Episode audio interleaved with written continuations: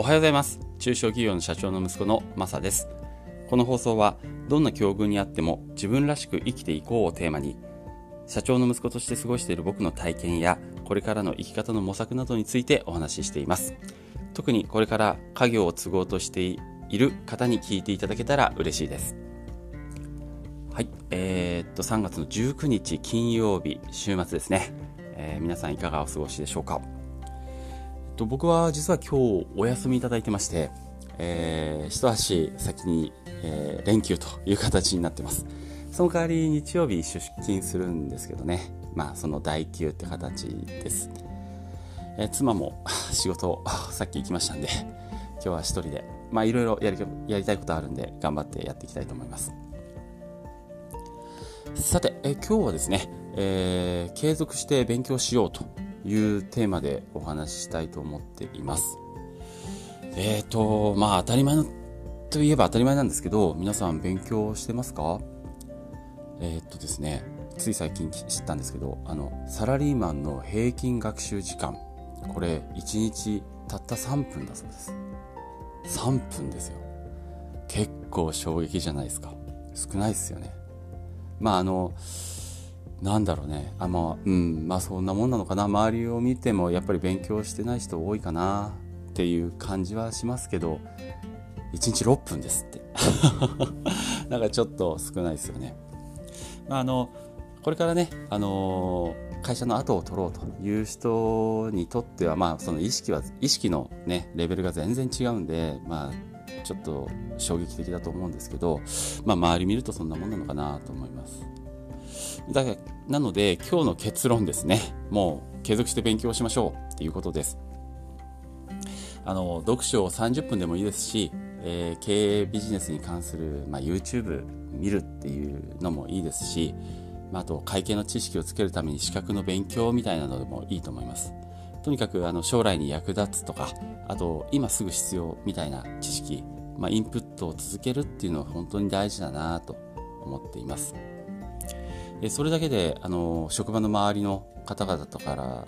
頭一つすぐ抜けられますね。だってみみんな勉強してないんですから。もうぶっちぎりじゃないですかね。まあとはいえ僕もそうですけど勉強ってちょっとしんどいところがあってあの毎日仕事で疲れてるし時間もないしみたいなところがあるのも確かです。だから続けるってなると結構しんどい。えー、ですので、えー、今日は僕が実際今もやってるおすすめの学習方法を、え、紹介したいなと思ってます。それはあの音声メディアを使うことですね。まながら聞きもできますし、え隙間時間も有効に使えるので、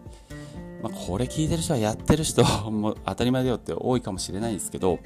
あのまあ、中でも僕がま継続して楽しみながら続けてるものを2つ、え紹介できたらなと思ってます。とまず1つ目が Voicy です。あのスマホのアプリなんですけど、まあ、知ってますよね。あの日本のトップインフルエンサーの方々が頻繁に更新しているんであのすごくためになります。で大体1回の放送が10分ぐらいで収めてる方が多いのも聞きやすいなと思ってます。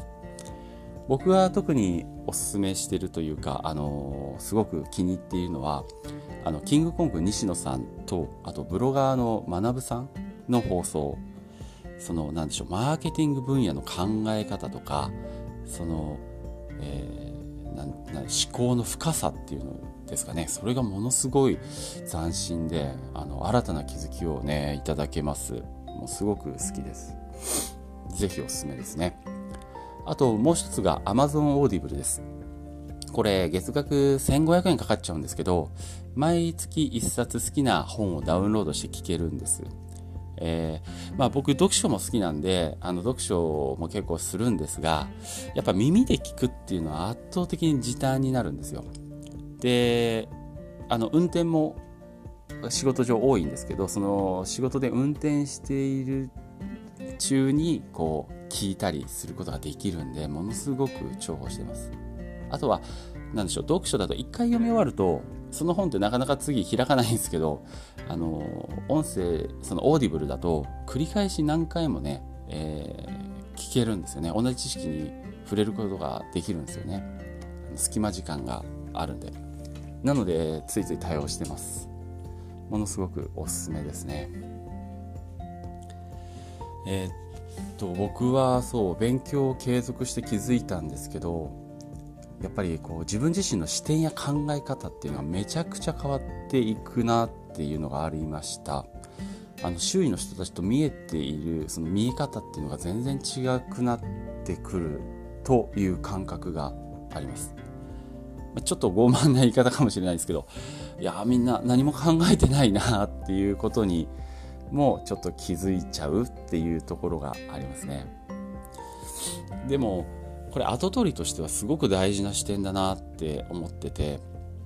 あの何をするにもみんなより一歩先の考え方をしているっていうだけで、まあ、誰も考えていないようなことを発言できますできるようになります。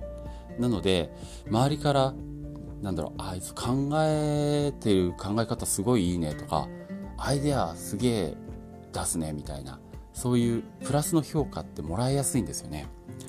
そうすると影響力がそこからつけやすいです。あの実務においてはやっぱり先輩方に、えー、全然かなわないのであの後から入ってきてる人間っていうのはやっぱり経験値とか全然違うんで。だからその実務スキルでこう競うっていうのはそこで認めさせるっていうのはよっぽど、えー、頑張らないといけないんですけどこの視点とか考え方っていうのはもう何でしょう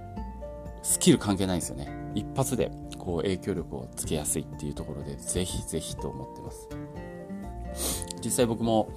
まあ、アイデアマンアイデアマン的な評価を社内ではもらっているんですけど、まあ、実際はこのマーケティング的な知識を実務に応用しているだけっていう、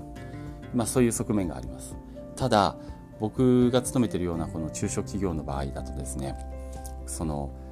マーケティング的な知識をですね学んだ知識を実務に転用するだけでもう速攻結果出せるんです。めちゃめちゃ仕事が面白くなります。もうほんと結果出すの簡単になりますね。実際あの、まあ、エアコンフィルターっていう、まあ、一つ、えー、車の車に使われてるエアコンのフィルターがあるんですけどこれ実は今まで全然売れてなかったんですけどちょっと学んだ、えー、こうマーケティング的な知識を使ってで僕の責任においてキャンペーン的なのを打ったところ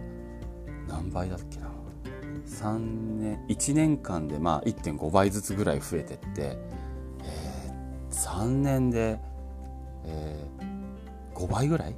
の売り上げを出すことができるようになりました。だから本当に結果出すの簡単で楽しいですね。はい、えー、ということで あの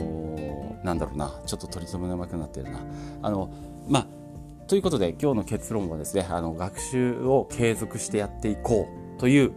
当たり前の話を させていただきました。僕もまだまだ勉強中です。あのいろんなことをまあこれからね特にやり始めていまして、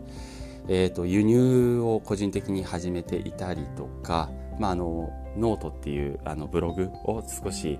えー、情報発信アウトプットの場所として、えー、活用させてもらったりとかその書き方とかねあのいろいろあるんですよねもうすごく勉強させてもらっています。えっと、そういったところをまだまだ、えー、吸収しながら頑張っていきたいなと思っています。はい。ということで、えー、今日は以上になります。継続して勉強していきましょうね。えー、今日も最後まで聞いていただいてありがとうございました。それではまた。